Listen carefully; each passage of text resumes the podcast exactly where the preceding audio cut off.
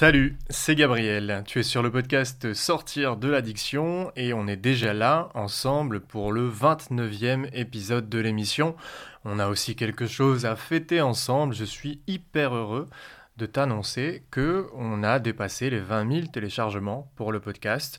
Euh, moi qui suis là à l'instant même où je te parle, il est, euh, on est le mercredi 15 novembre, il est 20h35 parce que je suis à la bourre tout simplement entre le travail. Euh, la semaine passée, j'ai eu des allers-retours, un aller-retour sur, sur Paris depuis, depuis Bruxelles pour intervenir sur, sur un autre podcast, pour intervenir à la radio en direct sur, sur France Bleu. Donc je suis un petit peu submergé en, submergé en ce moment euh, et euh, je te cache pas que des fois c'est pas évident de, mettre, de trouver de l'énergie pour pouvoir sortir cet épisode tous les jeudis, euh, mais je ne me plains absolument pas de, la charge de travail.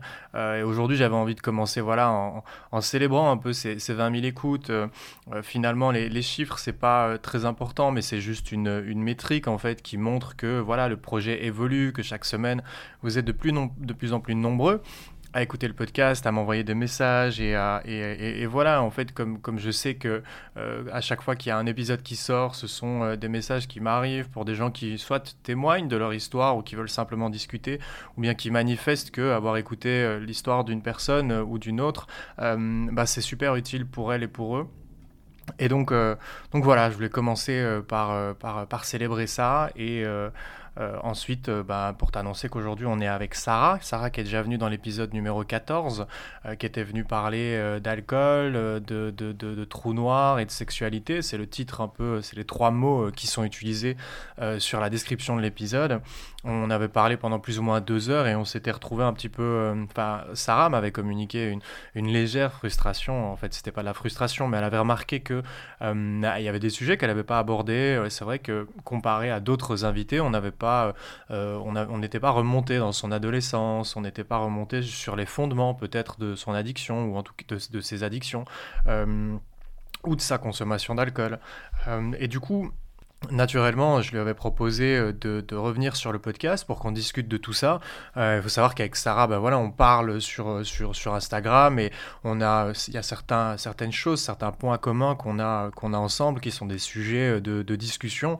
Et lorsqu'elle partage quelque chose sur son compte Instagram, euh, eh bien moi je réagis ou, ou, vice versa. Et donc du coup, ça crée des discussions. Et c'est vrai que sur les quelques derniers mois, euh, puisqu'on s'était vu pendant l'été, eh bien on a eu pas mal de discussions comme ça qui ont été lancées. Et, euh, et, et, euh, et, à un moment donné, je lui ai dit, écoute, ça serait super intéressant qu'on qu réenregistre un épisode ensemble. En plus, elle habite à Bruxelles, euh, pas trop trop loin de chez moi, donc c'est assez facile d'un point de vue logistique de se retrouver. Donc, euh, je l'ai invité euh, à, l'appartement. On a enregistré dans, ma cuisine, dans des conditions un petit peu euh, particulières, parce que pour l'instant, je suis toujours en train d'installer mon studio d'enregistrement dans, ma chambre.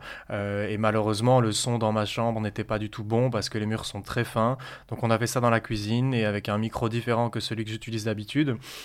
Donc par avance, euh, je m'excuse pour voilà, cette fois-ci c'est ma piste sonore, c'est ma voix qui est un peu moins bien, il y a un petit peu d'écho, mais je suis vraiment désolé. Je fais mon maximum pour euh, que le son soit de meilleure qualité et que ça soit agréable pour tout le monde. Euh, mais voilà, avec euh, comme j'expliquais, avec tout ce qu'il y a à gérer et tous les petits détails auxquels on pense pas et, qui viennent en fait s'accumuler. Parfois, il y a des, moments où c'est un petit peu moins bien, mais bon, la promesse est tenue de sortir un épisode par semaine.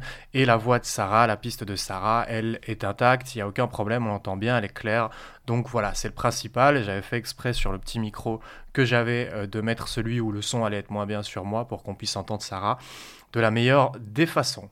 Voilà pour cette petite introduction. Maintenant, je vais t'expliquer en gros ce dont on a parlé avec Sarah.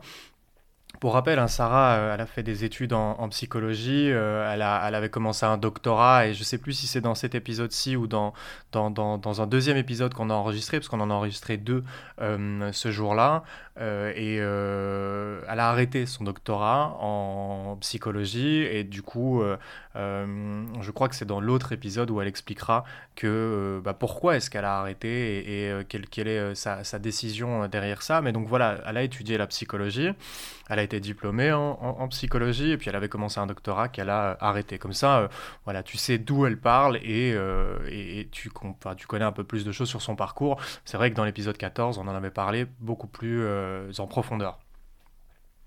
Alors avec Sarah, on parle euh, d'anxiété, on va parler de relations toxiques, on va parler de la famille, des relations familiales, de comment est-ce que euh, ben, l'anxiété, les relations toxiques et les relations familiales sont imbriquées parfois. Euh, je disais, hein, on a beaucoup de points communs avec Sarah, en tout cas, on n'a pas les vies identiques, mais il y a plein de sujets qui nous rassemblent. On va parler d'emprise aussi, de relations d'emprise. Euh, quand je dis relations toxiques, c'est euh, voilà, c'est le spectre est, assez large finalement. Euh, c'est vrai que quand moi je parle, je parle de relations d'emprise, c'est quand même assez différent d'une relation toxique parce qu'une personne peut être toxique, par exemple, sans le savoir, ou alors peut être toxique mais sans vous placer sous emprise, sans qu'il y ait de la violence. donc c'est bien une chose, on va dire, à, à distinguer.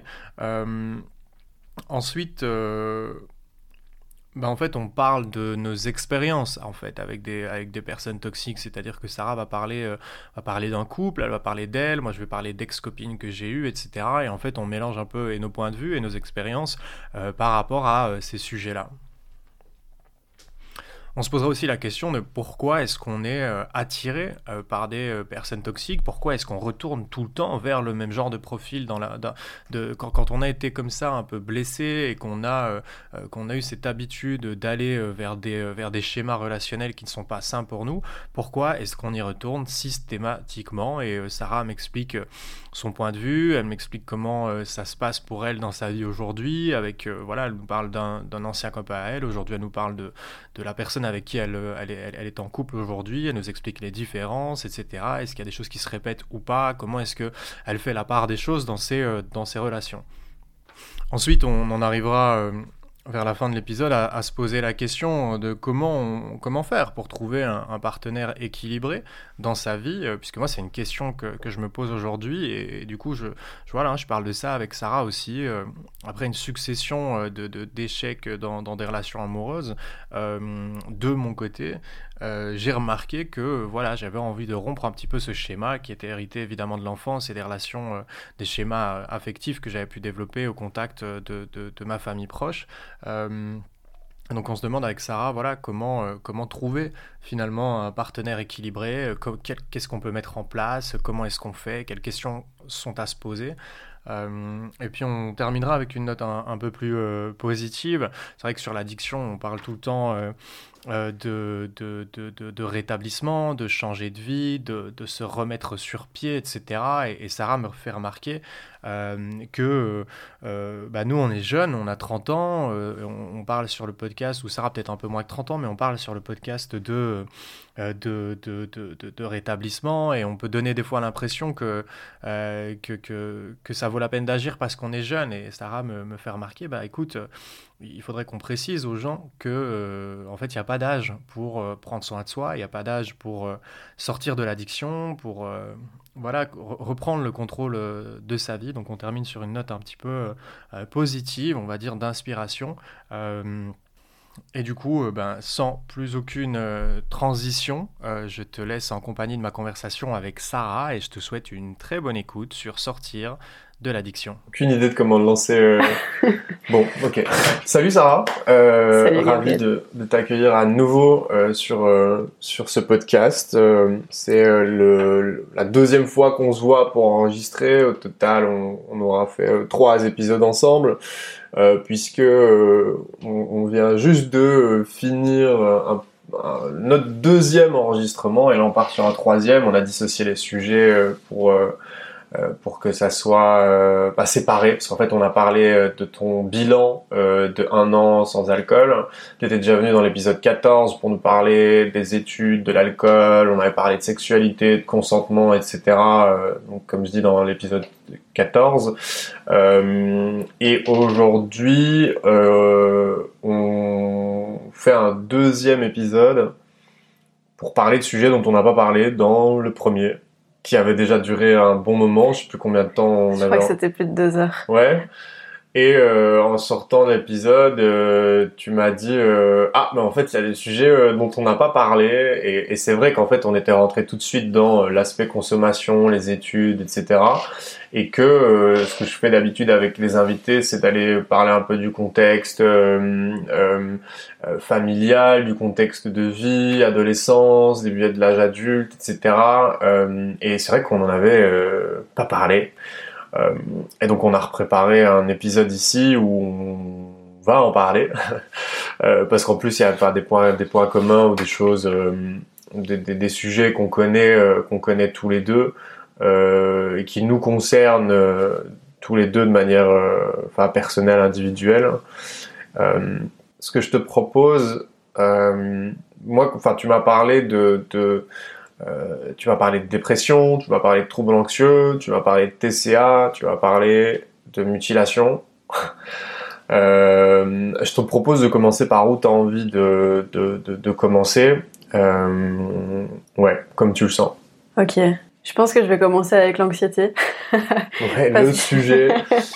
Ouais. C'est le sujet, mais parce que je pense que ça a été le, le comment la fondation de tout le reste. Et, et c'est un truc qui a été présent depuis euh, depuis que je suis toute petite. Euh, on en parlait d'ailleurs juste avant. Du coup, ce, côté euh, se poser plein de questions et euh, essayer de comprendre ce qui se passe autour de toi, dans les relations et ce genre de trucs, c'est un truc qui est arrivé hyper vite dans ma vie et avec euh, un, un, côté un peu euh, j'ai pas eu du tout une enfance euh, traumatisante ni rien mais mes parents travaillaient énormément. Et du coup j'étais beaucoup ballottée entre chez mes parents et chez ma grand-mère.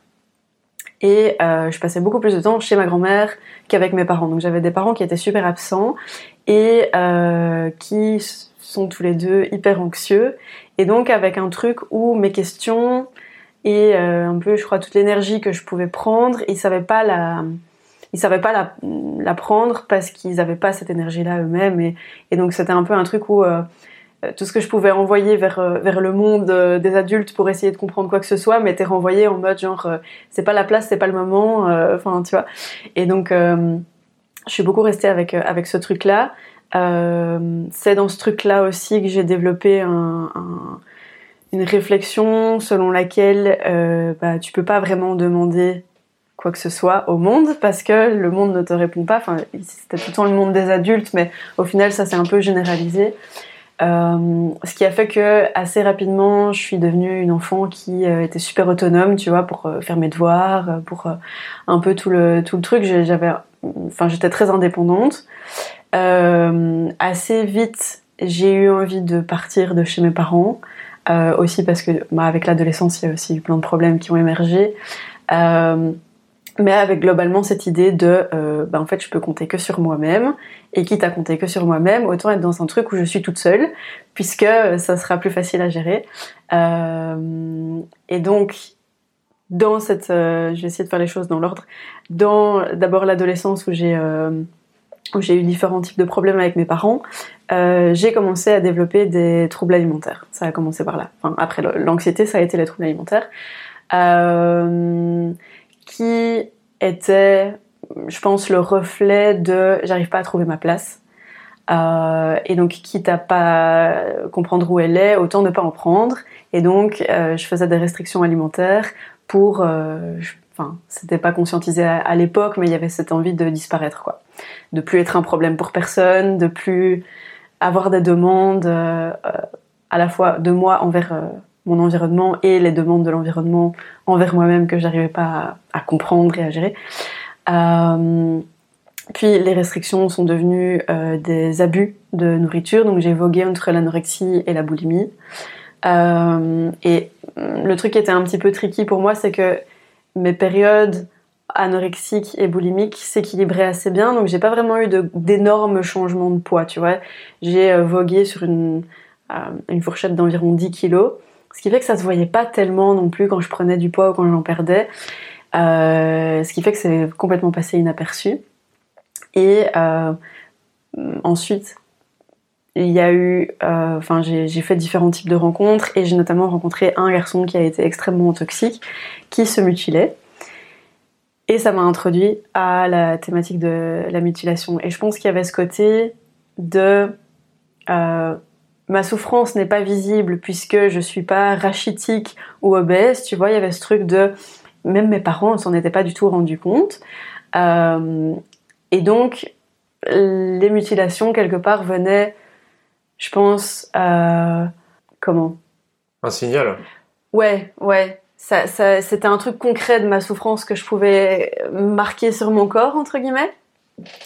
Et euh, de nouveau tricky avec ce côté de mais en même temps j'ai pas envie que ça se sache, j'ai pas envie que ça se voit. Il faut que je continue à cacher parce que euh, j'avais développé une espèce d'image de je dois être parfaite, je dois être sans problème, et donc il faut pas que je sois un problème pour mes parents, il faut pas que je sois un poids pour mes parents, pour refaire le lien avec les, les TCA, et donc il faut que je cache. Et donc par exemple, bah, ça, les mutilations, de nouveau, mes parents n'ont jamais été au courant.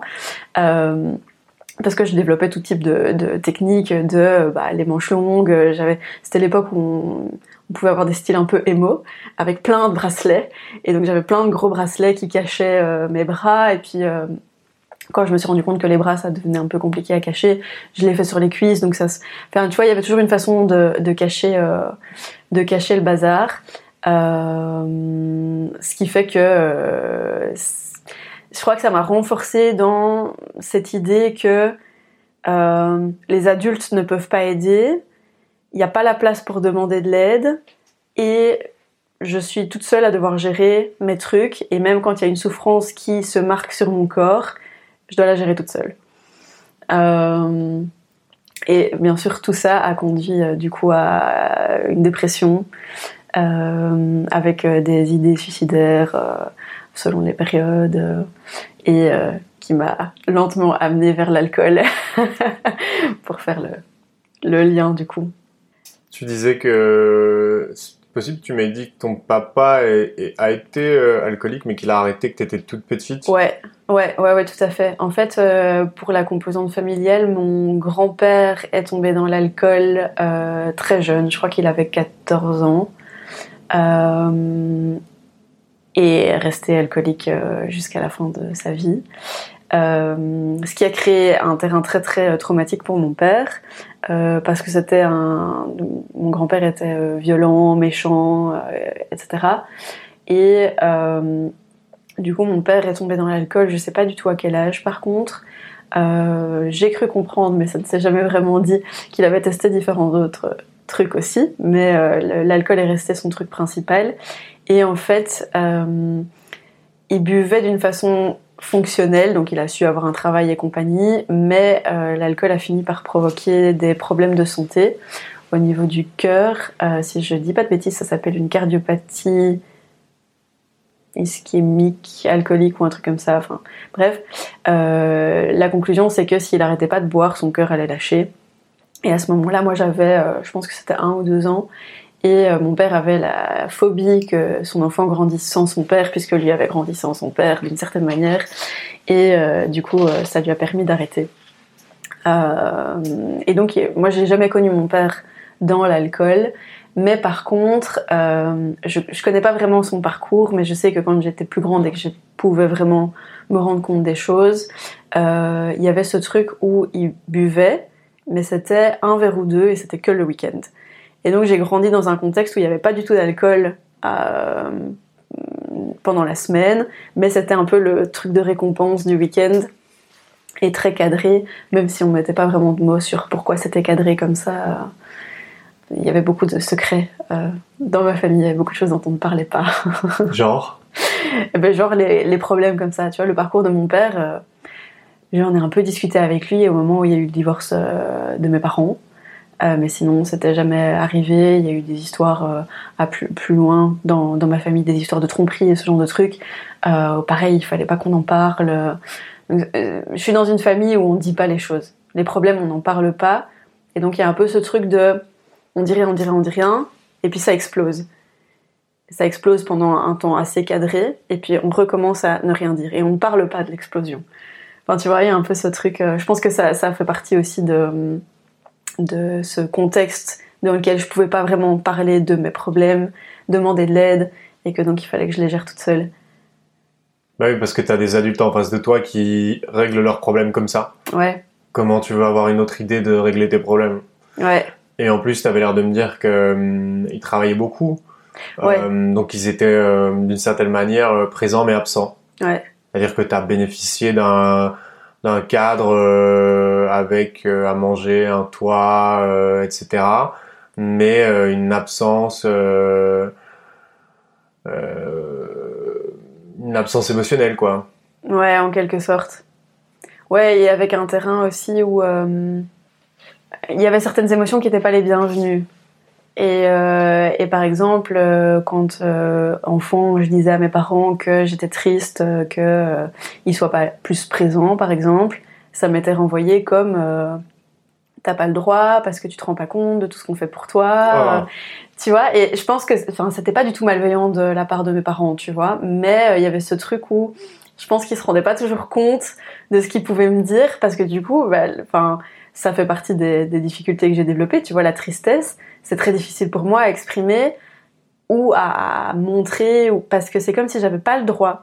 Et, je cherche toujours le, euh, les raisons qui peuvent expliquer. Tu vois, si quelqu'un me rend triste, je vais pouvoir te dire, oui, mais je sais qu'il est en train de vivre ça et, du coup je comprends qu'il puisse pas être là pour moi et, du coup en fait mes émotions n'ont jamais leur place parce que les autres ont toujours des raisons qui font que comme mes parents ont eu des raisons qui faisaient que mais, euh, mais oui le résultat c'est comme tu dis il y a une espèce de, carence émotionnelle carence affective et donc du coup euh, tu avais cette sensation que tu pouvais pas les déranger quoi Ouais, il fallait surtout pas que je les dérange. Il fallait pas que je sois un problème en fait parce qu'ils avaient déjà l'air d'avoir tellement de problèmes. Oui, et puis qu'en plus, quand tu communiquais, on avait l'impression, tu, on te faisait comprendre que presque que c'était toi le problème, ouais. dans la manière dont c'était communiqué. Ouais, ouais, ouais, complètement. C'est quel genre de parole, par exemple euh, bah, un exemple très concret, euh, tu vois en Belgique il y a les, les fêtes euh, de fin d'année scolaire, les fancifères là, où on fait des petits spectacles euh, et, en fait, euh, on n'y allait jamais avec mes parents parce que euh, c'est en général, je crois, la, genre, la dernière semaine de l'année scolaire qui est plus du coup obligatoire au niveau des présences et que mes parents prenaient pour qu'on parte en vacances parce que ça coûtait moins cher parce qu'on était un tout petit peu hors saison. Euh, et, du coup, moi, en fait, d'un point de vue purement social, c'était embêtant en tant qu'enfant parce que je participais pas à ce truc-là, donc j'étais pas intégrée dans le groupe de la même manière.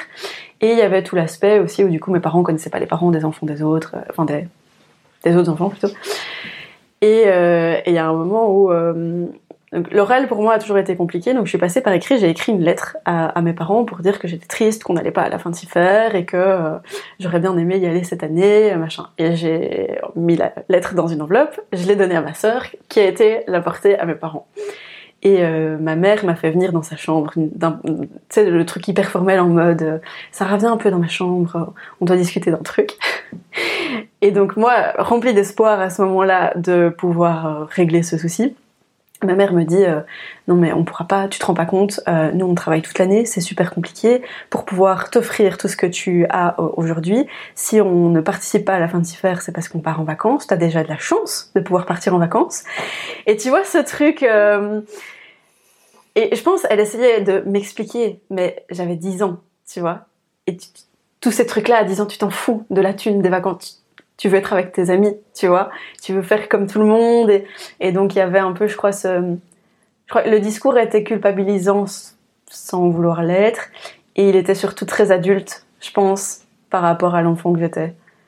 Mais il y a aussi pas d'écoute de tes besoins en fait. Et ouais, ouais, ça clairement. C'est ça que j'entends moi, hein, c'est euh, le, format et la forme et la manière dont c'est fait. Euh, bah, c'est pas la discussion, hein. enfin d'aujourd'hui en tout cas, c'est pas ça l'important, c'est euh, euh, ce que moi j'entends, c'est t'avais, tu communiquais des besoins, tu communiquais des envies, tu communiquais des désirs qui sont légitimes et euh, euh, là c'était l'activité, mais c'était aussi des besoins d'expression des émotions et en fait c'était soit nier, soit repousser avec cette balance, enfin cette, enfin ce truc supplémentaire du poids de la culpabilité dans, dans les paroles. Et pourquoi je me concentre, en tout cas dans la discussion ici, sur euh, la non-accessibilité à l'expression de tes émotions et pas éventuellement sur le discours ou la posture ou la personnalité de tes parents? Parce qu'après, quand tu veux régler les problèmes, bah oui, tu peux mettre un peu de distance ou prendre de la distance, qu'elle soit physique ou philosophique avec, euh, avec les personnes concernées. Mais si tu veux traiter les choses, en fait, c'est sur le non-accès à l'émotion, à l'expression de tes émotions qu'il va falloir travailler. Et pas, euh, tu vois, euh, on n'a on n'a pas, je voudrais pas comparer les situations qui sont pas, qui sont pas comparables. Mais moi, du côté avec ma maman, euh, je vais dire euh, m'attarder sur son cas, euh, sur sa maladie éventuelle, parce que bon, je suis pas de preuve, je suis pas psychiatre, tout ce que tu veux, mais il y a quand même des faits évidents. Euh, ben, enfin, ça sert à rien. Si, tu peux savoir euh, comment tu as interprété les actes, comment tu as interprété les gestes, les paroles, comment tu t'es senti, qu'est-ce que ça voulait dire pour toi à cet instant-là.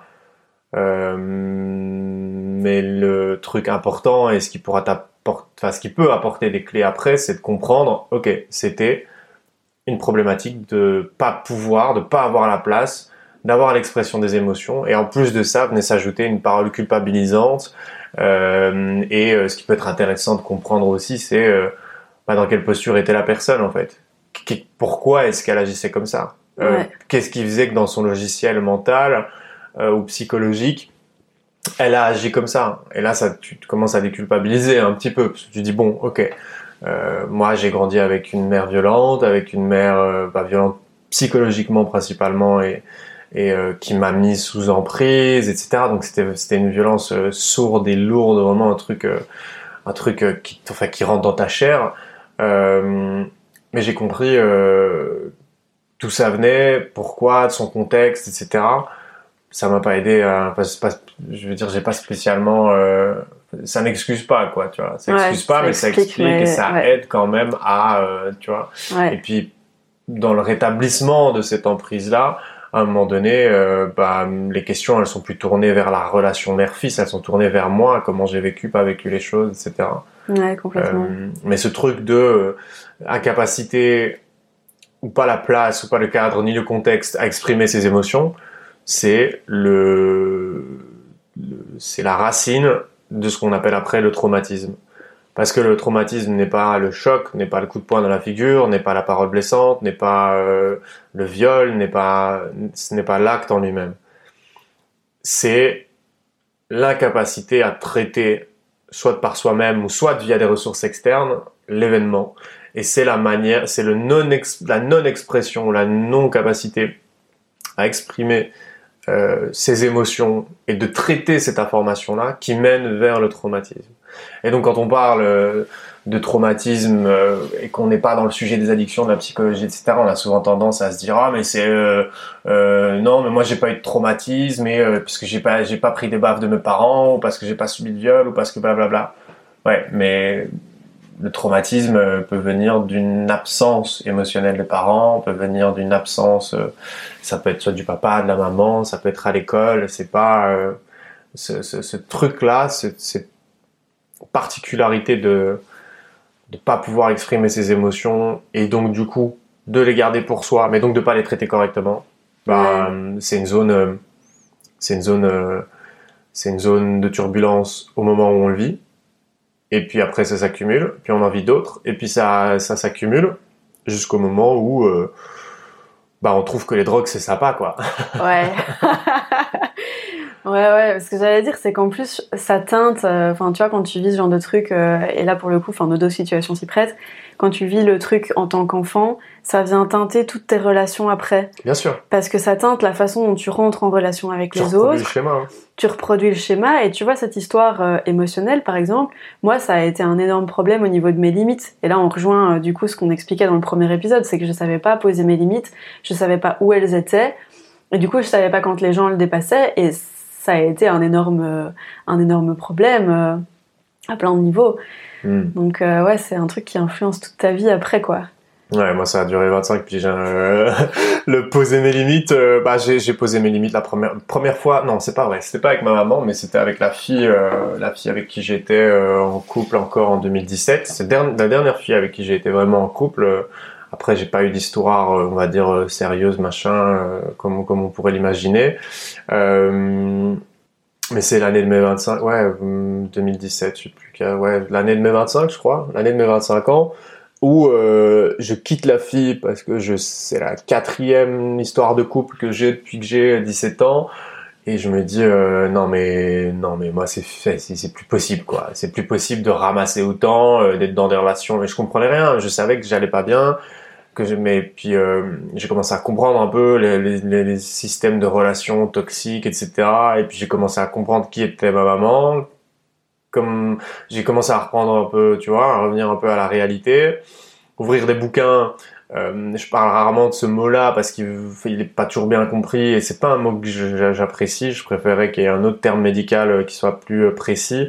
Je commence à découvrir le sujet des pervers narcissiques, tu vois. Donc et, et, là, et là, en fait, au-delà du mot, ce qui me marque moi, c'est quand j'ouvre les bouquins, bah, je lis des choses qui me sont arrivées. Ouais et je raccroche des faits à une description d'une de la psychologie d'un type d'individu et de personne. Et donc pour ça que moi je donnais le mot comme ça en mode euh, gros titre. Euh, je trouve qu'il est pas, euh, enfin je, je, sais pas, il y a quelque chose qui provoque un malaise, pas parce que c'est de mon histoire, mais parce que y a, c'est comme un concept, c'est comme le concept de haut potentiel, c'est comme l'hypersensibilité, c'est pas assez précis. Et il est mis à toutes les sauces. Voilà il est mis à toutes les sauces, pas assez précis. Et donc, euh, mes limites, je les ai mises euh, l'année où je commence un peu à comprendre tout ça, que moi, en fait, on me les a défoncés. C'est pas juste on, on, on, m'a pas laissé exprimer mes émotions à la maison. C'était on m'a défoncé mes limites, on m'a retourné dans tous les sens. J'étais une loque humaine, j'étais vidé de toute mon énergie et de mon essence. J'avais absolument pas du tout le droit d'exister. Le moindre mouvement, c'était euh, une, répercussion, etc. Euh, violence verbale, violence physique et compagnie. Et euh, et je m'en souviendrai toujours quoi. Le jour où j'ai dit j'ai dit à cette meuf bon, il y avait eu un déclencheur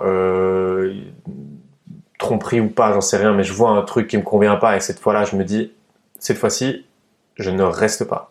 Enfin, cette fois-ci, je reste pas, je me casse et c'est pas toi qui, c'est pas toi qui te barre, c'est moi qui me barre. J'ai fait ça avec ma mère euh, un an après. Ah ouais. Ouais. Mais ouais, les limites, euh, les limites. Euh, aujourd'hui, ça va mieux.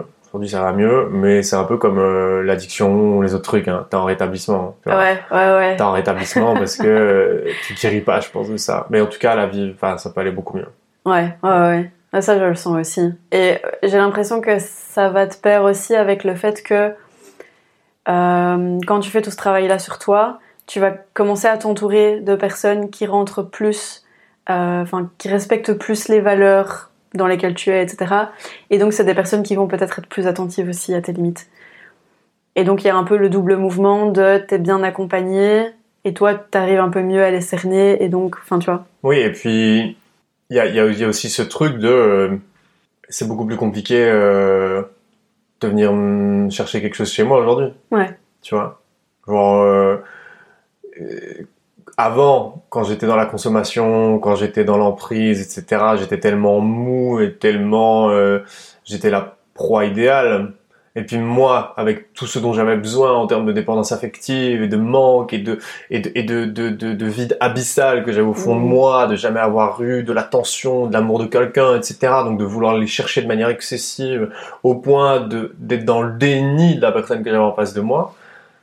Bah ça. Euh ça c'est plus là quoi, tu vois, bah, parce que les choses je les ai comprises, parce que parce que j'ai travaillé là-dessus, parce que je me suis beaucoup cassé la gueule, un peu comme pour l'addiction, je suis sorti de l'addiction, mais j'ai quand même eu des relations toxiques après, euh, euh, et c'est pas impossible que ça arrive encore, mais à chaque relation toxique, il y a un apprentissage et il y a une étape de plus. Et là, je suis content parce que j'ai passé des étapes importantes et, euh, et, satisfaisantes qui me, fou, ça me relâche un peu, tu vois. Ouais. Euh, même si je suis euh, pour l'instant en parenthèse en, abstinence de, de, de, tout ce qui va être dette et compagnie. En fait, tout simplement le la façon dont je vais construire des relations ou que je vais rentrer dans une relation, euh, bah en fait, je vais arrêter de faire tout ce que j'ai fait avant et qui n'a jamais marché. Ouais. par exemple, les applications de rencontres. Alors c'est cool, hein, parce que je vais faire 15 dates sur l'été, je fais avec 3-4 filles, euh, et, euh, et, euh, et, voilà, ça booste un peu l'ego, euh, t'as des activités, euh, tu vois, c'est toujours sympa, et, mais sauf qu'après que je sais déjà dès le départ, dès la, pas, pas, pas tout le temps, faire gaffe à ce que je dis, que ça n'ira pas, tu vois que ça n'ira pas, et par contre j'y vais quand même parce qu'il y a rien d'autre tu vois donc on est un peu dans ce truc de, de, de, de, de, on se satisfait parce qu'en fait on vient de passer un an euh, un an ou huit mois sans personne parce qu'on n'avait pas envie, mais du coup on a envie de voir des gens, mais on trouve pas la personne qui nous correspond, donc on y va quand même, tu vois. Et donc ça c'est des résidus que j'ai encore un peu, des résidus que j'ai encore un peu, mais par contre, euh, bah, à partir du moment où ça va pas, euh, tu vois, je voilà, stop, oui, voilà, stop et tout, c'est ma priorité, c'est moi. Euh, donc je le c'est comme l'addiction, la, la, sensibilité au produit, la sensibilité à quelque chose qui procure de la dopamine, je l'ai toujours. La sensibilité à aller vers des choses qui ne me correspondent pas et des gens, mais mais encore une fois, c'est moi je le vois vraiment comme un, un processus d'apprentissage et de euh, ok, qu'est-ce que je peux comprendre de cette expérience cette fois-ci? Moi, ma posture quand j'y suis allé, qu'est-ce qui a fait que j'y suis allé? Euh, et qu'est-ce qui m'a été renvoyé en face, etc. Tu vois? Et Ouais, c'est vraiment ça. Je vois ça comme euh, exactement comme le même processus que la sortie de l'addiction. Ouais. Ça pour parler de la pause, euh, la pause des limites, je me suis un peu, enfin pas égaré, mais j'ai un peu, un peu, un peu pris le truc. Euh, mais c'est fort lié, c'est des sujets dont on a parlé aussi, mais euh, c'est fort lié après à, toi tu parlais des, des relations justement, à, tout ça, à tout ce contexte, les, les, les formats d'attachement qu'on va construire en étant enfant, à, de par l'environnement dans lequel on est, va aussi dicter la manière dont on va interagir avec le monde après. Et hum, souvent, pas faire de généralité, mais régulièrement, dans le milieu des addictions, des gens qui sont dans l'addiction, les problématiques d'attachement, ça fait partie du lot. ouais. ouais, ouais, c'est une composante qui se retrouve euh, extrêmement souvent. Hum. Ouais. Ouais, mais je pense qu'il y a euh, ce côté, euh, enfin comme tu le dis, tu vois, il y a ce vide que tu essayes de combler euh, et, c'est là que les addictions rentrent en jeu. Et alors, addiction, ça peut être très large, hein, parce que tu as parlé de dépendance affective, c'est une sorte d'addiction affective, tu vois, et c'est toujours le même, euh, le même principe. Puis je pense qu'on a tendance, du coup, comme tu disais aussi très bien, à aller vers, je crois, à la fois quelque chose qu'on connaît, tu vois, qu'on connaît et qu'on reconnaît. C'est réconfortant, hein c'est réconfortant et, euh, et un côté euh, illusoire de euh, cette fois-ci ça va être potentiellement différent ou la personne donne à voir quelque chose où tu penses que ça va être différent et où au final mm, non. Et c'est là que c'est important comme tu dis de pouvoir alors mettre les limites. Parce que tu le sais pas forcément mm, dès le départ mais pouvoir reconnaître les signes pour te dire ah non j'ai déjà essayé ce chemin là j'ai plus envie je stoppe maintenant et je perds plus euh, six mois, un an, deux ans euh, à quand même essayer. C'est hyper important. Et comme tu dis, c'est un processus, c'est un apprentissage. C'est tout ce qu'on n'a pas su faire quand on était enfant, je crois. en quelque sorte. Ouais, c'est vrai. Ce qu'on n'a pas... appris, quoi. Ouais, clairement. Et toi, ça ressemblait à quoi euh, les, les, relations les relations toxiques dans lesquelles tu poses, enfin, tu posais pas tes limites. Euh, alors, ça ressemblait à quoi? Ça ressemblait, euh, bah en fait, c'était toujours une, euh, une, dynamique, tu vois, où euh, je crois qu'il y a un côté, il y a un côté de moi qui avait envie d'être sauvé, et donc toutes les personnes qui se positionnaient un peu comme des gens qui savaient où ils allaient, qui savaient ce qu'ils faisaient, qui avaient compris des choses, qui avaient traversé des trucs mais ils les avaient dépassés. Ou qui faisaient croire que. Ou qui faisaient croire que, ouais, oui, parce que c'est souvent ça en fait. Euh, c'était vraiment mon truc, tu vois. Hmm. Donc il y avait à la fois ce côté-là et en même temps il y avait le côté où moi-même j'aime bien me dire que je suis utile et j'aime bien essayer de sauver les gens. Donc les gens à problème, je les aime bien aussi. En général, c'est les mêmes. Hein les gens à problème et les gens qui disent avoir euh, dépassé des trucs. Et donc euh, je me retrouvais beaucoup avec des mecs qui, bah, typiquement qui avaient des consommations déjà, qui avaient énormément de problèmes avec leurs parents, des gens qui n'étaient pas forcément bien compris de la société, mais qui se posaient beaucoup de questions aussi, du coup. Euh, et où je me retrouvais en fait euh, coincée dans un truc où je donnais énormément parce que j'avais peur qu'on m'abandonne et que j'avais envie de, me sentir, je pense, aimée de manière inconditionnelle, comme je crois ce que j'avais pas retrouvé avec mes parents. Euh, et en même temps, ce truc de vouloir sauver l'autre et donc de m'y accrocher, peu importe ce qu'on me faisait. Euh, parce que je pouvais, comme t'expliquais avec ta maman, je pouvais expliquer, ça n'excusait pas, mais ça expliquait, et donc je restais dans ce truc de oui, mais hmm, ça va pouvoir aller après. Euh, ce qui fait que bah, je me retrouvais un peu, euh, enfin même carrément en fait aussi dans des situations d'emprise euh, où bah, la personne prenait avantage du fait que j'allais pas partir, jouait avec ça, et c'est des personnes qui savent très bien comment tu fonctionnes, ce qui pour moi était super réconfortant d'une certaine manière parce que ne sachant pas toujours exprimer ce que je pensais ou ce que je ressentais, le fait que les gens étaient particulièrement attentifs à ça, c'était c'était de l'or. J'avais même pas besoin d'en parler, la personne avait compris ce que j'étais en train de vivre, tu vois. Mais en même temps, du coup, la personne savait en jouer, et donc on jouait très bien. Euh, et euh, bah, ça me mettait dans des situations où euh, je comprenais plus rien parce que la personne qui me faisait du mal était la personne qui me réconfortait. Et donc, ouais, enfin ça, je pense que c'est un truc que tu as très bien vécu euh, et tu es complètement perdu dans la relation. et dans les relations de manière générale, parce qu'au final, tu sais plus qu'est-ce qui est vrai, qu'est-ce qui est pas vrai. Bah, surtout sur le, schéma de l'emprise, en fait. Euh. Et moi, ça me rend fou quand j'entends des gens... Euh, j'ai entendu, je sais plus, je sais plus qui c'était. Je sais plus si c'est Virginie Efira ou Jean Jardin, des acteurs, tu sais, des gens Bon, après, on peut pas leur en vouloir. Ils font, ils, font de la promo euh, tout le temps et des fois, ils peuvent dire des conneries ou, pas mesurer ce qu'ils racontent. Ou alors, ça leur, ça leur arrange bien de raconter ce qu'ils racontent. Ça, c'est autre chose. Euh, quand j'entends des gens euh, dire oui, mais on est tous un peu manipulateurs et puis l'amour, c'est quand même la séduction, c'est de la manipulation. Euh, oui, euh, le principe de euh, de plaire à l'autre, de, de, de, du jeu de, de pouvoir et de séduction par rapport à et même le rapport homme-femme, etc. oui, ok, d'accord, il y a des déséquilibres et, ça se rééquilibre et ça prend le dessus l'un l'autre. c'est jamais un rapport à 100% équilibré, etc. Oui, mais dire que on est tous un petit peu euh, de toute façon manipulateurs. Je pense que c'est la porte ouverte à excuser tout un tas de conneries qui se passent dans la société.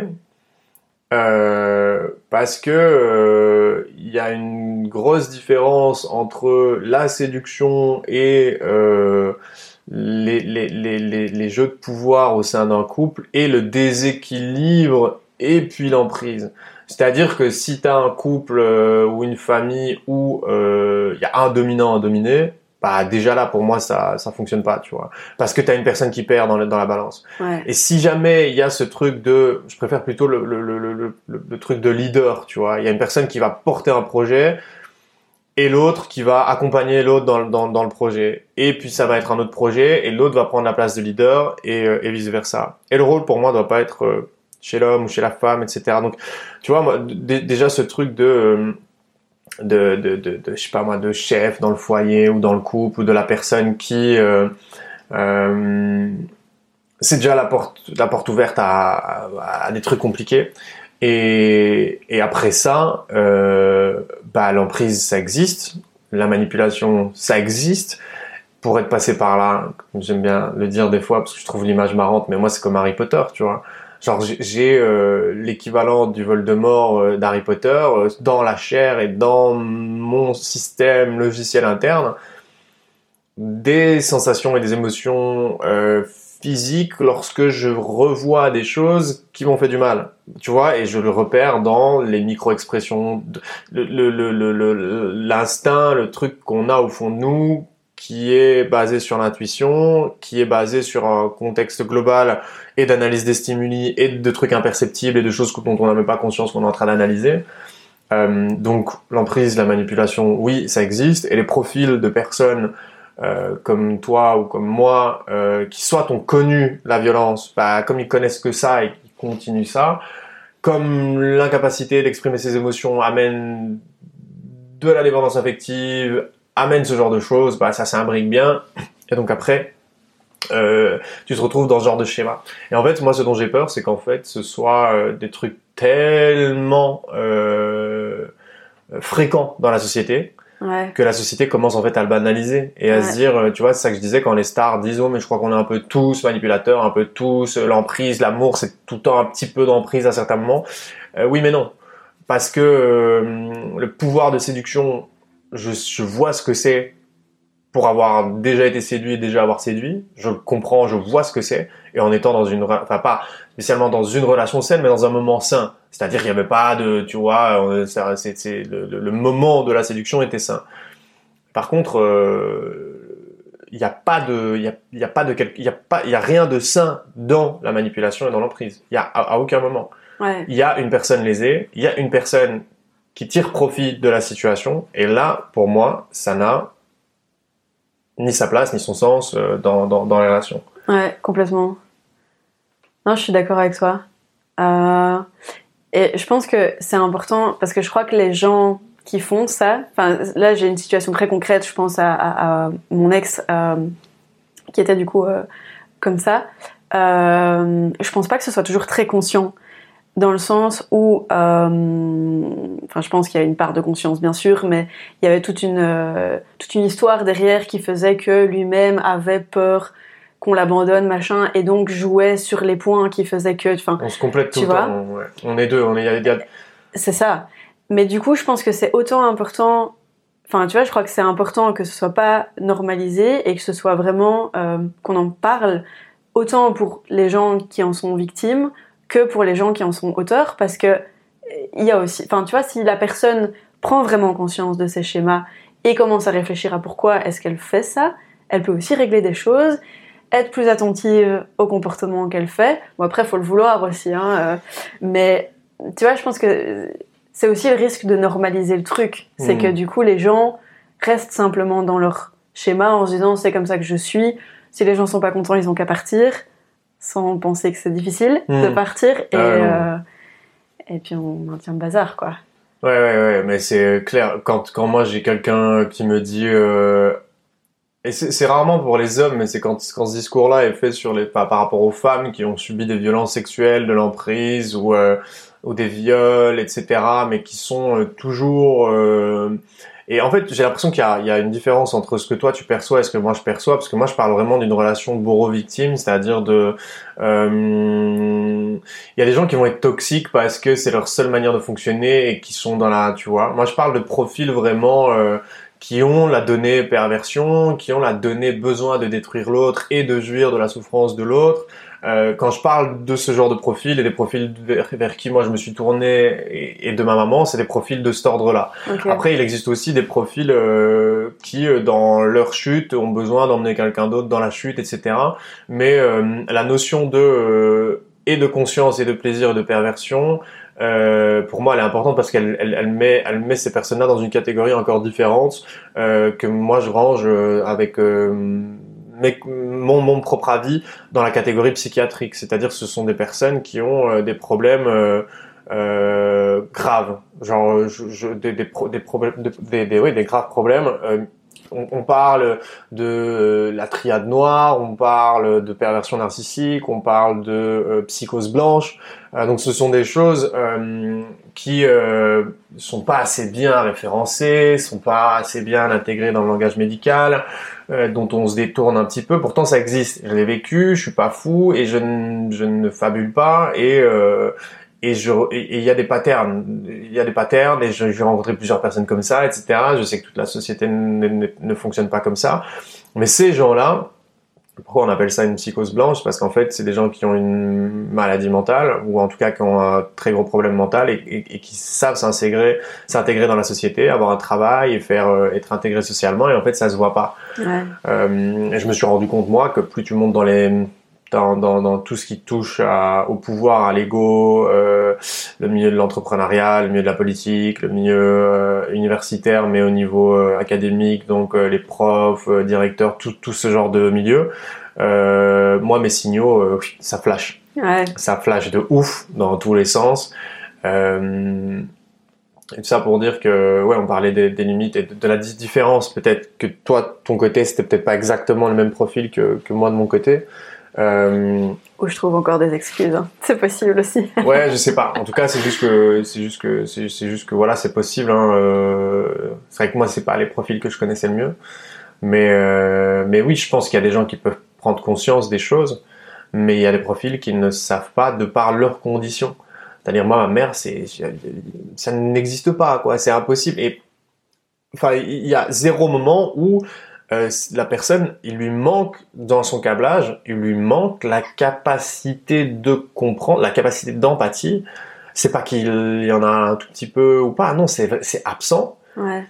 C'est l'incapacité émotionnelle de comprendre ce que l'autre vit. Mais, mais quand je dis couper, c'est absent total. Alors, les gens vont feindre, vont imiter parce qu'ils auront appris à faire semblant et à, euh, tu vois, à dire euh, oh mon pauvre petit chouchou, euh, t'as l'air triste, machin. Mais bon, moi quand je prends du recul et tout, moi je vois ça comme des partitions de musique qui jouent. Tu vois, quand, quand, quand t'es sorti de l'emprise et que tu vois des gens fonctionner comme ça, ou que j'avais encore un peu des contacts avec ma famille italienne, où malheureusement pour eux, c'est un nid, quoi, tu vois, ils sont tous concernés par des problèmes quasiment tous les mêmes, mais t'as des, des, des, des, des actes, des, des actes répétés. Euh, et oui, ça sonne faux, quoi. Tu vois, ça sonne faux. Parce qu'ils ont cette incapacité à se mettre à la place de l'autre. En plus de ça, le besoin euh, de, de, faire du mal à l'autre parce que c'est pas juste que eux soient mal, il faut que tout le monde soit mal. Donc, mm. moi, je chie. Et dès que toi, tu vas aller un peu bien, mais ben, en fait, tu vas revenir à mon étage parce que c'est pas juste, c'est pas correct. T'associes à ça souvent des gens qui sont contre le monde entier et qui euh, sont seuls contre le reste du monde, qui vont se, qui vont se victimiser. Euh, bref, des cas, enfin, tu vois, c'est pour ça que j'aime pas parler euh, de pervers narcissique ou de machin. Je préfère expliquer tout ce que j'ai vécu, tout ce que j'ai vu et des faits concrets. Parce qu'en fait, c'est ça qui va aider les gens. Quand tu mets le mot pervers narcissique dans les journaux, etc., on a tout de suite le truc. Euh, tu vois, on va jamais au fond des choses, on n'explique jamais le contexte, on n'explique jamais les choses. Et, pour, et ce dont tu dois te préoccuper, c'est de voir les signes, de les comprendre, pourquoi est-ce que ça touche, pour comment, enfin d'où ça vient chez toi, etc. Quand tu vas, euh, quand tu te concentres sur le mot ou sur la personne, bah encore une fois, euh, c'est pas, pas, très efficace quoi. Clairement, ouais. Comment tu t'es sorti toi de cette relation là avec le gars euh, en question? Très difficilement, ça a duré 8 ans. Donc euh, ah ouais? Donc ouais ouais ouais ça. Mais en fait ça a été super compliqué parce que je l'ai rencontré quand j'étais euh, assez jeune, enfin j'avais 19 ans. Et, euh, et du coup, et à ce moment-là, bah, j'allais vraiment pas très bien d'un point de vue euh, dépression, automutilation et TCA justement. Et lui est venu bah, un peu comme un sauveur qui a déjà vécu certaines choses et qui donc voilà m'a quand même beaucoup soutenu. Euh, et assez rapidement, on a, eu, on a eu ce truc, euh, tu sais, très fusionnel. Euh, et, et, où du coup, en fait... On, très vite. ouais, ah, super, super vite. Euh, Tiens donc. Très fusionnel et en même temps avec un chaud-froid très important. Tiens donc. donc euh, une accroche énorme. Et, et où du coup, ouais, ça a été... T'as eu la sensation au début que c'était genre le mec que t'attendais depuis toujours Ouais, ah ouais, ouais clairement, euh, clairement. Et j'avais l'impression que c'était la seule personne qui pouvait me correspondre et que c'était en tout point et que tous les problèmes qui pouvaient être vécus, c'était juste des, c'était un peu des challenges qu'il fallait dépasser pour pouvoir mériter le bonheur que t'allais avoir avec cette personne, tu vois. et, et du coup, en fait, assez rapidement, j'ai commencé à guérir certains trucs, euh, tout en approfondissant d'autres blessures, mais quelque part grâce à lui, tu vois. Et donc, bah, je l'ai vraiment vu comme quelqu'un qui pouvait m'aider, me tirer vers le haut. En plus, il y, y, avait un peu ce truc pervers de, en fait, on faisait les mêmes études. Et euh, juste avant que je le rencontre, euh, je venais de rater ma première bac de peu en plus, mais soit. Et, euh, et après l'avoir rencontré, euh, j'ai commencé à réussir et de mieux en mieux. Et il avait un truc hyper, euh, il me poussait, tu vois, genre euh, il voulait que je sois euh, la meilleure comme lui. Mais au final, après, avec le recul, je me suis rendu compte que il se sentait tellement seul au monde et tellement différent des autres qu'il voulait être accompagné dans cette différence, tu vois. Et donc, il me tirait vers lui, ses ambitions et sa façon de voir les choses, etc., tout en m'enfermant du reste du monde. Et comme ça, et, c'est vraiment ce qu'on est devenu à un moment, c'était nous deux face au monde. Et peu importe les problèmes, ça allait toujours être nous deux face au monde. Et en même temps, du coup, bah, ça m'enfermait complètement mm, dans la relation qui m'avait fait, on revient sur ce, concept d'identité, mais qui m'avait fait euh, vraiment me construire en tant que jeune adulte et puis euh, adulte plus ou moins accompli avec lui, quoi. Mais où il venait combler tous mes manques et en même temps, c'était lui qui me faisait du mal aussi.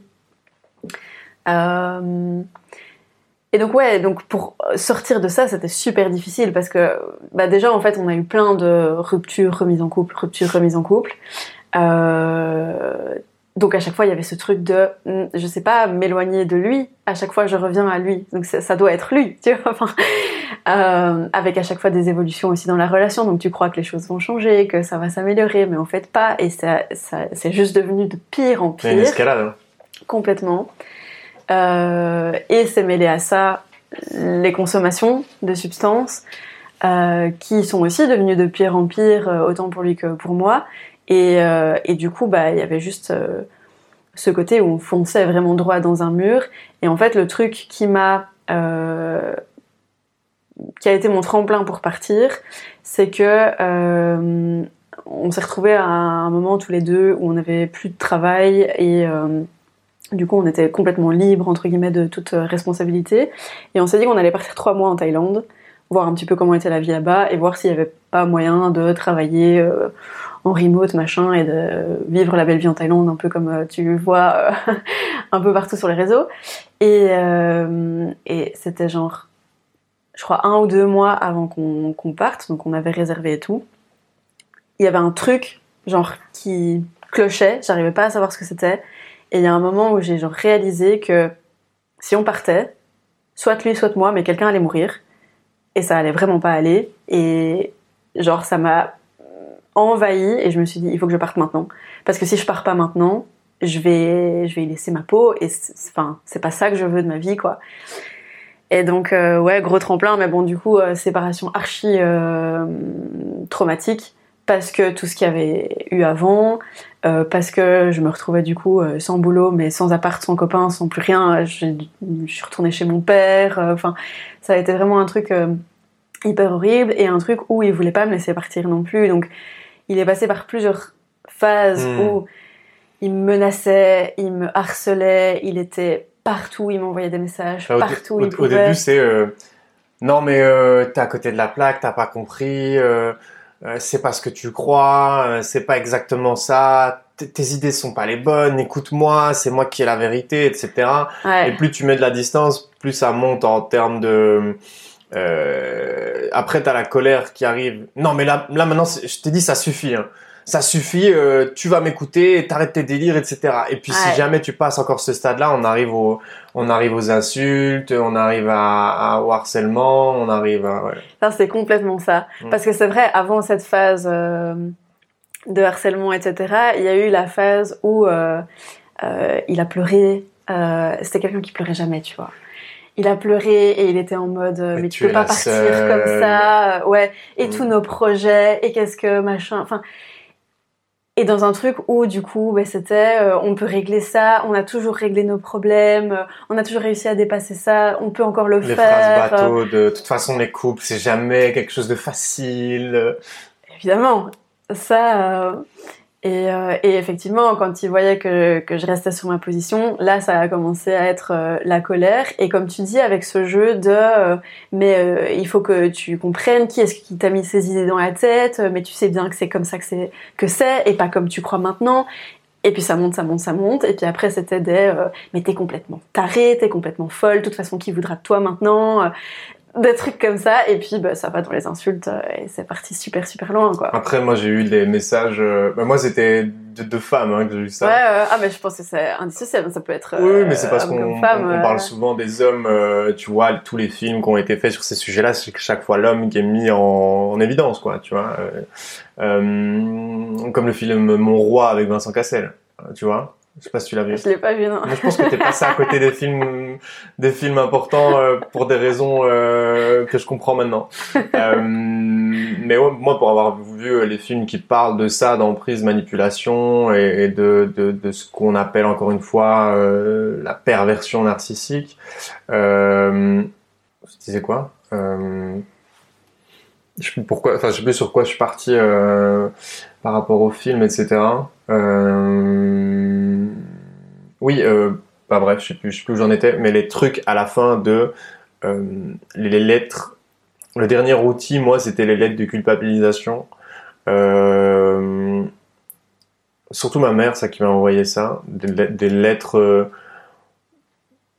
genre romance, enfin pas romancées, mais une écriture là en mode mais putain déjà personne personne écrit comme ça tu vois. Euh, des, des, des, des, messages où les gens essayent de revenir avec euh, essayer, essayer de montrer qu'ils ont compris quelque chose sur le monde que toi t'as compris. Il y a un mélange de philosophie euh, de, de littérature machin. Et euh, le truc c'est qu'une fois que t'es sorti de l'emprise euh, bah tu vois que tu vois que c'est bidon quoi. Pourtant quand t'es dedans euh, et c'est ça qui c'est ça qui me montre bien le, phénomène de l'emprise, c'est que quand t'es dedans, tu t'en rends pas compte et, euh, et c'est puissant quoi, comme une drogue, comme ouais c'est ça. Y moi je, je, je, dis souvent, il y a encore un podcast récemment d'une pote là chez qui je suis passé où j'explique moi, pour moi, le, le, la dépendance affective et la relation, la relation euh, de, de, de, d'ailleurs voilà, la relation euh, d'emprise avec ma maman, euh, la dépendance affective, l'addiction, c'est des trucs qui sont qui sont qui, qui passent sur, dans les mêmes branches, ça passe dans les mêmes euh, dans les mêmes trucs, tu vois. Et ce que je disais, le dernier outil, c'était l'aide de culpabilisation, ou ou avant que je ne barricade tout, c'était les petits SMS avec une mauvaise nouvelle. Du ah style six mois après que j'ai mis couper les ponts, c'est euh, voilà, le chien est mort, euh, je viens de la conduire chez le vétérinaire, on l'a euthanasié. Bam. Ouais. Tu vois, des trucs. Euh, bah, alors en, connaissance de cause de ce que la nouvelle va me faire, quoi. Ouais. Tu vois? Genre en sachant très bien là où ça va faire mal. Et, et c'est une fois qu'ils ont perdu le contrôle, hein, mais ils ont besoin encore de te dire, les petits cons là Ouais. Tu m'as baisé, mais je peux encore te toucher, quoi. Ouais. C'est marrant parce que ça me fait aussi penser à, à ce côté où euh, on essaye de garder une accroche. Parce qu'en termes de mauvaises nouvelles, moi j'avais aussi euh, pendant tout un temps, il essayait de garder euh, contact par rapport à des trucs, des histoires de factures ou de, de, de trucs vis-à-vis de l'appart. Ah, oui, oui, oui. Tu vois, et à chaque fois où il venait, il m'exposait un problème en mode j'ai besoin de toi parce qu'il faut qu'on règle ça et ça nous concerne tous les deux tu vois. Hmm. Et euh, à chaque fois, c'était encore une espèce d'accroche. Euh, hmm. Ça a duré longtemps. Je crois que ça a duré. Euh, ça fait pas hyper, hyper longtemps. Cocasse, je crois que c'était la semaine dernière, il est revenu voir mon profil LinkedIn. Et ça fait maintenant bah, deux, deux ans et demi que. sur LinkedIn, j'avoue, j'y avais pas pensé, mais sinon, sur toutes les autres plateformes. ok. Ouais. Parce que. Ouais, enfin après tu fais ce que tu veux, mais moi j'ai dû bloquer tout même juste savoir que ma mère s'est inscrite à la newsletter quand le podcast s'est lancé. Tu vois? Ouais. Et quand j'ai vu qu'elle était inscrite à la newsletter, j'ai fait un condensé de tous les textes où je parle d'elle et que j'ai publié sur LinkedIn et j'ai envoyé ça dans l'édition d'après. Elle l'a reçu. Mon grand-père s'était inscrit aussi. Ils l'ont reçu tous les deux. Après, je les ai supprimés, je les ai bloqués. Donc, non, ils, ils peuvent aller voir ce que j'ai écrit. Ils ont accès à tout parce que tout est public. Ouais. Euh, mais là, c'était... Euh... Ah, ah. Hmm. Ok. Tu, parce qu'en plus, elle, elle, a liké un truc, enfin, genre, elle, elle s'est manifestée, quoi. Elle voulait que je voie qu'elle avait vu. Ouais. Euh, mais sauf que de ce à quoi elle avait accès au tout début, elle savait pas exactement, euh, tu vois, elle savait pas exactement. Elle avait, elle avait sûrement pas vu que j'avais déjà parlé d'elle, que j'avais parlé de ma maman, enfin, sans citer son nom. Euh, mais là, je voulais que ce soit clair, quoi je voulais que ce soit clair, donc j'ai fait un condensé de tous mes textes, etc. Et euh, après, par contre, je l'ai bloqué parce que j'avais pas, euh, tu vois, hum, qu'elle ait accès et qu'elle sache ce que je raconte et qu'elle écoute ce que ce que je raconte, etc. Ça ne me fait ni chaud ni froid.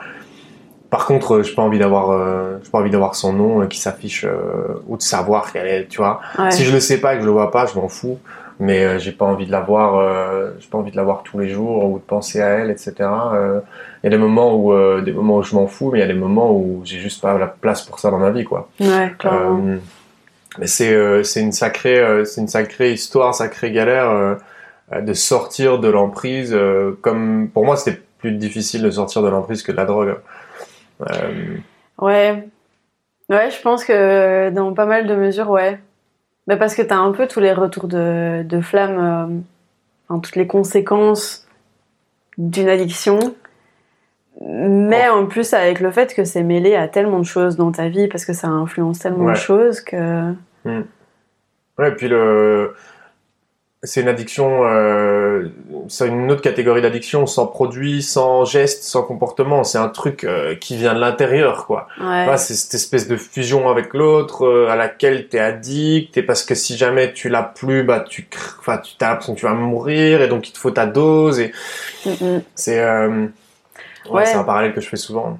Et d'ailleurs, je sais pas si c'est, si ça rentre dans, dans ce truc-là, mais je, je viens de repenser à ça maintenant, mais après qu'on se soit séparés, quand je rencontrais des gens, je cherchais le même type de composantes que lui avait, mais sans les, trucs néfastes, tu vois. Mais j'essayais à tout prix de retrouver des gens qui avaient, qui étaient lui en fait, mais sans le côté euh, néfaste.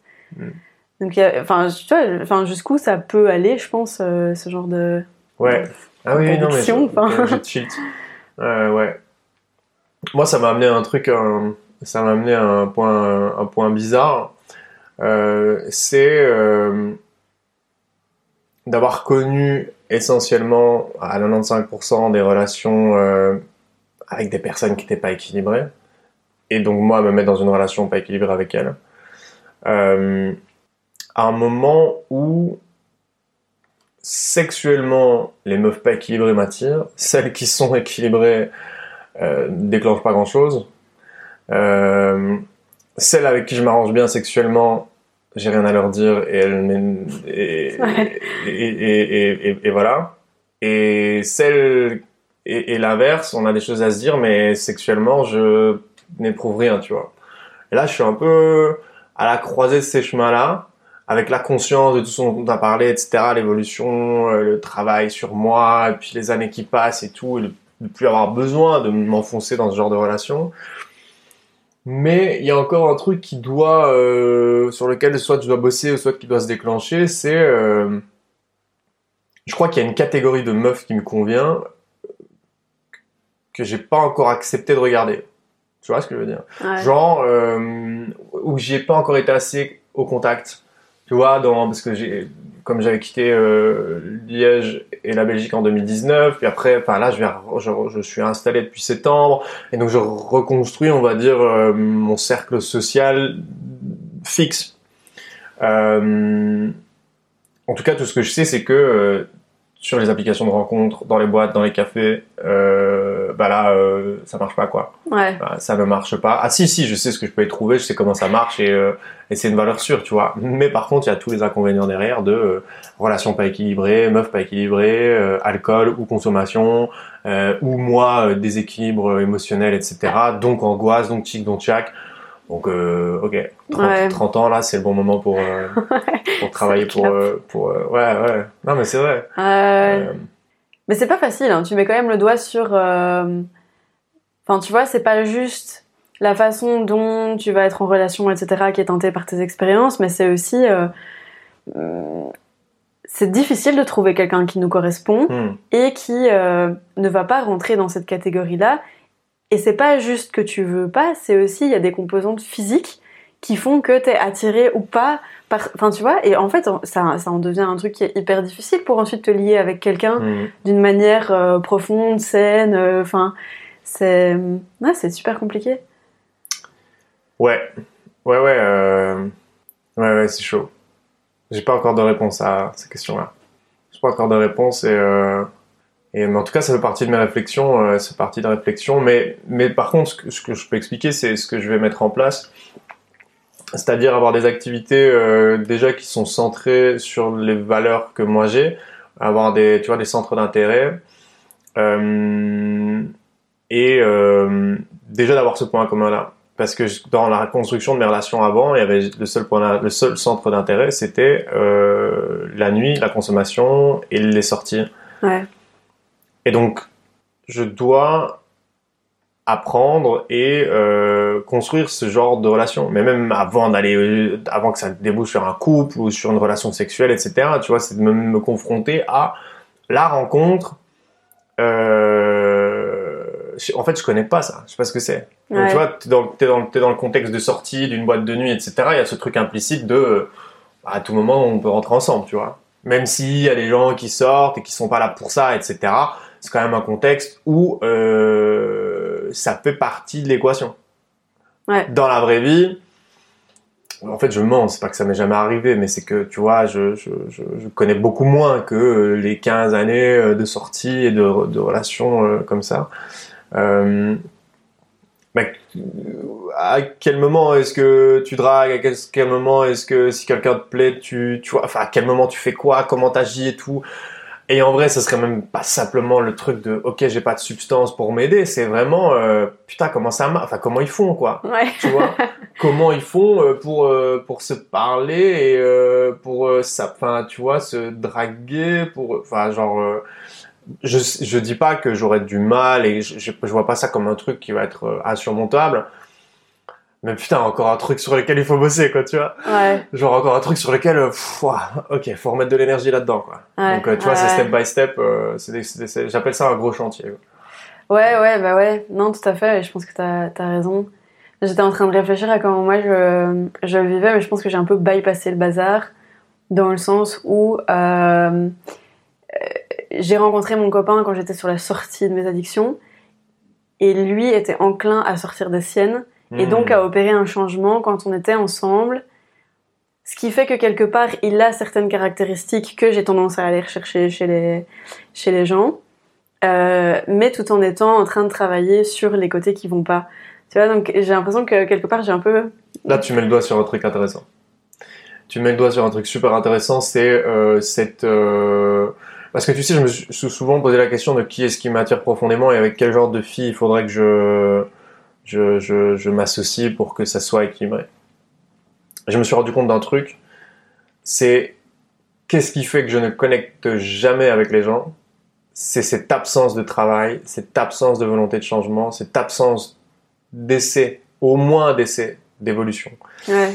Et c'est rédhibitoire, mais vraiment rédhibitoire. Moi, si j'ai quelqu'un, une meuf, et même dans la vie en général, dans mes relations sociales, quelqu'un qui va satisfaire de sa situation, euh, qui va euh, pas chercher à évoluer, qui va pas se poser des questions, qui va pas se remettre en question, etc.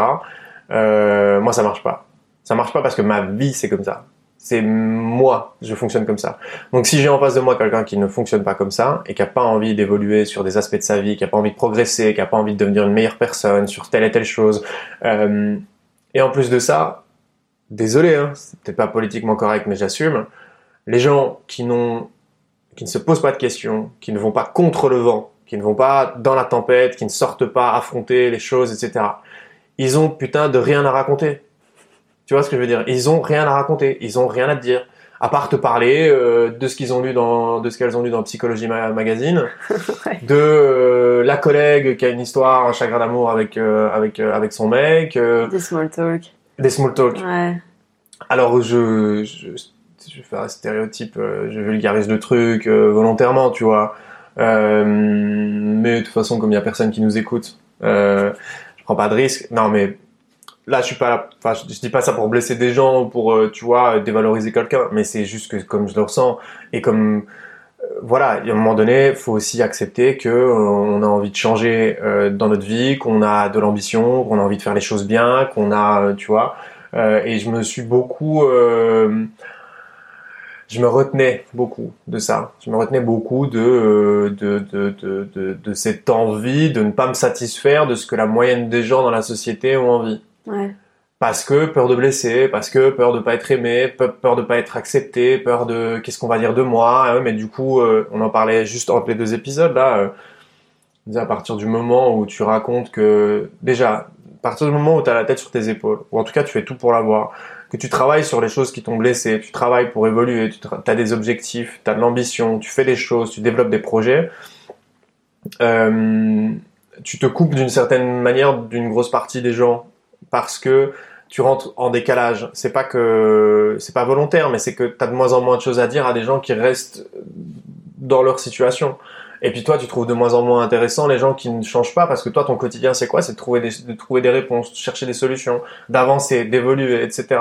Et donc, tu as ce truc, euh, tu vois, qui se, qui, se, qui se fait, qui se détache et qui crée de la distance avec les autres. Et euh, c'est un avantage comme un inconvénient parce que moi, de mon côté, personnellement, je m'accomplis à fond et je suis hyper heureux de faire ce que je fais et, euh, et, je trouve ça... Enfin, je, je suis à ma place, quoi, en gros, je suis à ma place dans, dans ma vie. Mais par contre, de l'autre côté, euh, c'est compliqué parce que tu as de moins en moins accès à, à, des gens qui partagent ça. Alors avec des entrepreneurs, oui, avec tu vois des gens, euh, mais c'est un nouveau truc à reconstruire, quoi. C'est un nouveau truc à reconstruire, c'est un nouveau, euh, c'est une nouvelle façon de vivre, c'est une nouvelle manière de, de, de, de, tout simplement voir et de comprendre les choses. Et donc ça, ça prend du temps. C'est des choses qui, enfin, des processions, etc. Mais là où je trouve ça super on va dire, euh, intéressant et un truc que j'ai en tête en termes d'objectifs, c'est que ça, c'est un travail que je fais, mais pas uniquement pour moi. Je fais ce travail-là pour euh, les enfants qui viendront au monde par la suite. Parce que tout ce travail-là, c'est le travail que moi, mes parents, que ma famille, etc., n'ont pas fait. Tu vois, c'est tout ce truc profond de euh, qui je suis, quel est le sens à ma vie, euh, quels sont les objectifs que j'ai envie d'atteindre, qu'est-ce que j'ai vraiment envie de faire le matin quand je me lève, qui je suis, sur quoi je dois travailler, qu'est-ce qui me rend heureux, malheureux, etc. Et je serai jamais parfait, mais accueillir des enfants dans ce monde le jour où je serai avec quelqu'un, déjà que j'aurai la capacité de trouver la personne qui me convient, c'est déjà la première étape. Si j'ai trouvé la personne qui me convient, c'est que c'est une personne qui sera capable et qui aura envie d'aller dans la même direction, donc de construire, en tout cas de mettre toute son énergie autant que moi dans la construction d'un couple et d'un foyer, etc. Donc avoir, pour moi, de mon point de vue, le meilleur environnement et le meilleur foyer pour accueillir des enfants. Que ça prenne que j'en ai à 35, à 40, à 45, à 50, on s'en fout. Mais c'est, euh, on part un peu dans tous les sens, mais en partant des relations toxiques. En fait, non, pas dans tous les sens. On est parti des blessures d'enfance jusqu'à euh, jusqu'à l'avenir finalement. Mais euh, mais c'est un peu ça le, le, bilan que je tire aujourd'hui, moi, de des séquelles de tous ces trucs de merde qui me sont arrivés personnellement. C'est, il y a eu tout un chemin où je me suis énormément cassé la gueule, remonté, cassé la gueule, puis il y a eu la sortie de l'addiction, puis il y a eu le traitement de tout ça, de comprendre d'où ça vient, etc de me rendre compte que mes problématiques c'était pas que l'addiction et qu'il y avait aussi les problématiques de dépendance affective et, de, les, séquelles de l'emprise, de la manipulation et tout. Et puis après, de tirer les bénéfices de l'abstinence et de la sortie de l'addiction pour aller traiter ces trucs-là et de continuer à avancer. Et de construire des choses en route, euh, le projet du podcast est arrivé aujourd'hui avec oui, ok, il reste des résidus de ces situations, de ces relations toxiques, euh, d'emprise et compagnie, mais aujourd'hui, c'est serein. genre, ça va, tu vois. Ouais. Euh, de toute façon, ça fait partie de ton histoire. Tu peux pas juste dire euh, c'est parfait, j'en suis complètement sortie ah et ça ne m'atteindra plus jamais. C'est pas possible, tu vois. Mais en même temps, je pense que c'est aussi ça qui te pousse à continuer tout ce que tu fais parce que tu sais d'où tu viens, hmm. parce que tu as fait tout le travail, tu sais d'où tu viens, tu sais où tu veux aller et tu sais pourquoi tu veux y aller, tu vois. Et donc je pense que ces résidus, quelque part, ils sont importants, c'est un peu comme des cicatrices. C'est la preuve que tu as vécu quelque chose, mais que tu t'en es sorti et que tu sais vers où aller maintenant. Ouais, ouais c'est clair. C'est un peu comme quand tu vois, quand tu as une brûlure, euh, si tu repasses ta main proche du feu, une fois que c'est cicatrisé, tu sens plus vite le, la chaleur sur ta peau, tu vois. C'est un peu comme, euh, c'est un peu dans ce, dans ce sens-là aussi. Euh, c'est un peu dans ce sens-là aussi. Ouais. Bah écoute, euh, on a fait tous les sujets qu'on avait préparés la dernière fois. Je sais pas si t'as un autre truc que tu voulais rajouter ou auquel tu penses ou. Euh, juste un truc qui me vient en tête comme ça. Je me dis, tu vois, ici on parle de tout un développement et de tout un processus qu'on a mis en place et tout un, un, travail réflexif sur soi, etc. Et on finit par parler de l'avenir avec un peu de cette conclusion de euh, fort de tout ce bagage, maintenant je peux regarder l'avenir et me dire que je vais construire ça et ça. Euh, je pense que le public euh, qui t'écoute est majoritairement jeune et donc ça peut être très fort porteur d'espoir pour ces gens-là. Mais je pense que c'est hyper important aussi de se dire, si jamais il y a des gens qui sont plus âgés, qui nous écoutent, que c'est pas parce qu'on n'est plus aussi jeune qu'on l'est nous, que tout ce travail-là peut pas être fait parce que euh, enfin je pense à certaines personnes euh, euh, que je connais qui ont déjà qui, enfin, qui sont plus dans la cinquantaine soixantaine. Et du coup il y a un peu ce questionnement de ouais mais à quoi bon tu vois? Genre ma vie elle est faite voilà ça sert à, quoi de changer encore maintenant? Mais en fait ça change tout parce que c'est x années de ta vie où tu vas non seulement pouvoir changer ta vie vivre.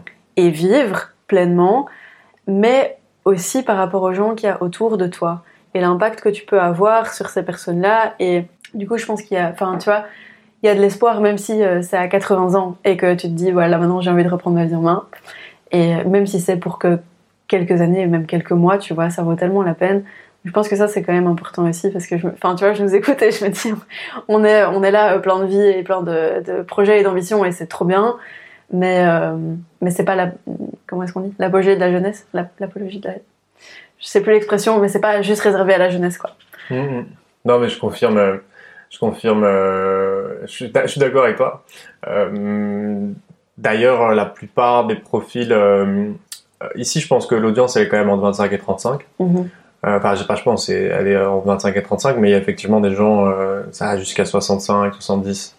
70 ans. Mais il y a beaucoup de jeunes qui passent sur le podcast, mais il y a aussi des gens plus âgés, 50, 60 ans, et qui sont sortis de l'addiction euh, euh, et qui ont commencé à changer de vie à, des âges plus avancés. Et en fait, tu as raison de le rappeler, mais pour moi, c'est une évidence, quoi. Ouais. Tu vois, c'est une évidence que quel que soit l'âge, quelle que soit la situation, euh, en fait, c'est une, évidence parce que oui, moi, ça m'est arrivé à cet âge-là parce que si j'avais continué, je serais mort aujourd'hui. Genre, je serais plus sur Terre si j'avais continué la consommation parce que euh, je sais pas où je serais arrivé, mais je serais plus là.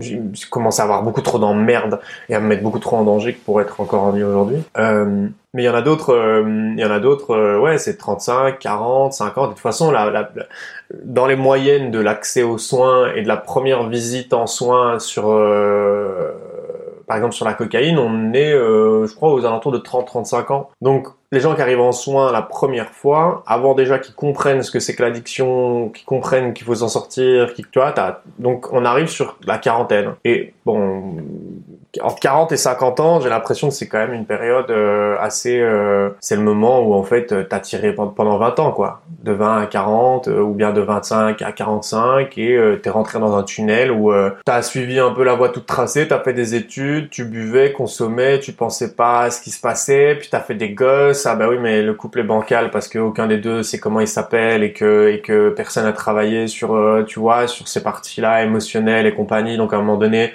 bah, qu'est-ce qui se passe? C'est que tu restes euh, ensemble parce que euh, tu veux pas te séparer pour les enfants, ou bien alors tu te sépares et ça fait, ça fait une famille recomposée. Donc ça t'ajoute, ça t'ajoute à chaque fois de la charge mentale sur des trucs qui sont déjà pas bien stabilisés.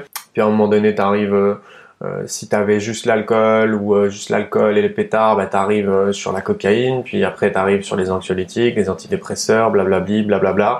Puis t'arrives à 45 ans, euh, t'es lessivé, tu sais plus comment tu t'appelles. En plus de ça, si t'as fait des études et que t'as eu un job, études ou pas études, mais que t'as eu un job qui te plaît pas et qui fait pas de sens pour toi, bah tu vois, la zone, la zone entre 40 et 50 euh, je la vois critique pour ça, moi, parce que c'est vraiment le, c'est euh, c'est le moment où tous les tapis que t'as superposés les uns sur les autres, euh, enfin c'est les derniers tapis que tu poses quoi, tu vois, genre euh, t'as mis des couches de plein de trucs, tu t'es donné à fond, t'as fait des études, ça te plaisait pas trop, mais t'étais dans le mouvement, fallait que ça plaise à tes parents et tout, fallait quand même bien gagner sa vie, donc bam, t'es chaud, 25, 30 ans, tu rentres dans la vie active, tu vois, t'as encore de l'énergie, ouais, mais c'est quand même compliqué. Bon, c'est pas grave, on va aller boire un coup week-end. Et puis, oh, bon, la, la coke, c'est quand même cool parce que ça permet de tenir à, certains endroits. Et puis, oh, cette meuf-là, euh, elle est jolie, machin. Mais du coup, il faudrait que je m'achète une maison, qu'on parte en vacances et qu'on monte nos photos sur les réseaux sociaux. Donc, euh, et puis la meuf avec ses lacunes et ses carences, elle a la même chose de sa à sa manière à elle. Tu t'associes, tu fais les enfants.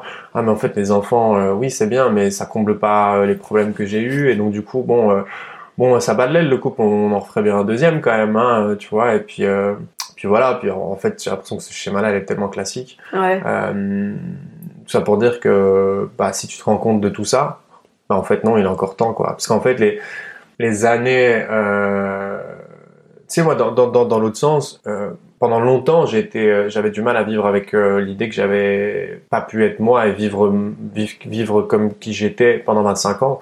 Et j'ai eu le sentiment que ces 25 premières années de ma vie, elles étaient perdues. Parce que les 25 années sous emprise, c'est 25 années où je peux pas m'exprimer de moi, où j'ai perdu du temps à me connaître, à me comprendre, où euh, je me serais vraiment bien passé de tout, tous les actes et de tous les mots, etc. je, genre, c'est pas des trucs gays. Aujourd'hui, ça va beaucoup mieux.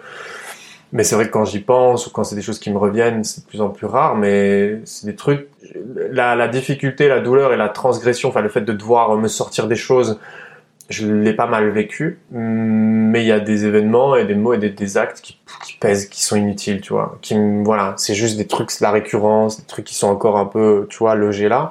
Ça, je m'en serais bien passé. J'ai mis du temps à me dire, euh, euh, à me dire, euh, en fait, c'est maintenant que j'ai accepté ça. Parce qu'aujourd'hui, à 30 ans, j'arrive à un moment où je suis en possession de mes moyens, j'ai trouvé un sens à ma vie, j'ai trouvé, mais avant ça, j'avais encore beaucoup de allez, je disais, mais putain, euh, pendant 25 ans, t'as perdu, tu vois, t'as as perdu. Euh, ouais, des regrets, quoi. Ouais, des regrets, des regrets et de la justice, en fait. Des regrets et de l'injustice de me dire, euh, putain, mais j'ai tellement de vie en moi que si j'avais eu des parents qui avaient vu ça, tu vois, genre, ma vie, elle aurait été incroyable, quoi, tu vois. Et puis d'un autre côté, je me dis, mais ok, ce rôle-là, il n'a pas été rempli dans ce sens-là, mais un jour, moi, j'aurai l'occasion de le faire dans l'autre sens. Mais avant ça, si tu veux réussir à, transmettre ça, voilà le chantier qui te reste à, faire, tu vois.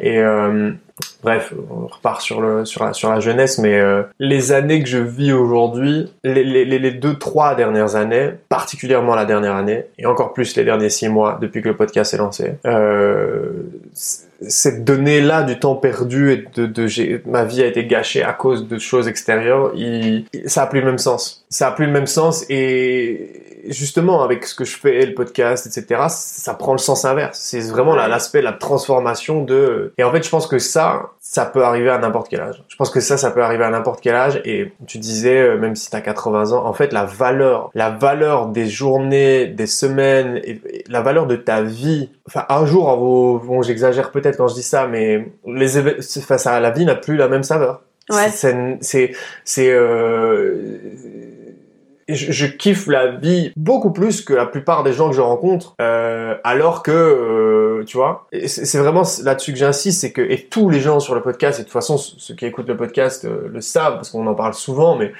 euh, l'après-consommation, l'après-douleur, l'après-violence, l'après, euh, l'après-emprise, l'après-difficulté, après, l'après toutes ces choses-là, c'est quand tu viens de là, tu goûtes les choses de manière complètement différente. C'est juste incroyable, tu vois. C'est euh, c'est juste incroyable. Tout a tout beaucoup plus de poids, tout a beaucoup plus de valeur. Ta vie a beaucoup plus de valeur, ta vie a beaucoup plus de sens. Euh, et donc euh, c'est vrai que c'est facile quand t'as 30 piges de dire ouais ben, si j'avais 60 ou, 70 ou 80, franchement faites pareil. Mais oui oui non en fait c'est c'est juste là c'est pas du c'est pas c'est pas donner une leçon en mode moi je l'aurais peut-être pas fait à cet âge-là. Moi je te parle de mon âge. Ok, la différence c'est que j'ai un peu plus de quoi voir venir, donc je me pose moins la question.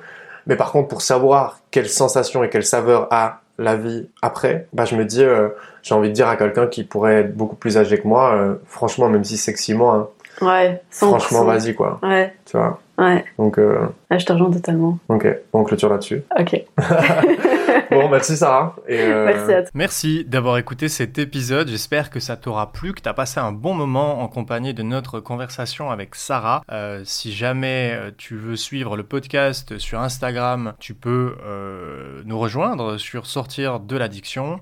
Et si tu veux soutenir le podcast, le meilleur moyen de le faire, c'est de t'abonner à ta plateforme d'écoute préférée et de mettre 5 euh, étoiles ou un avis euh, sur la plateforme de ton choix, 5 euh, étoiles sur Spotify et un avis sur Apple Podcast, et eh bien en fait ça va permettre à, l'émission en fait d'être d'être repérée par les algorithmes et ça va permettre de que, que, que, ces, que ces algorithmes en fait reproposent les épisodes à des personnes qui seraient concernées par, par le sujet et que ça pourrait intéresser.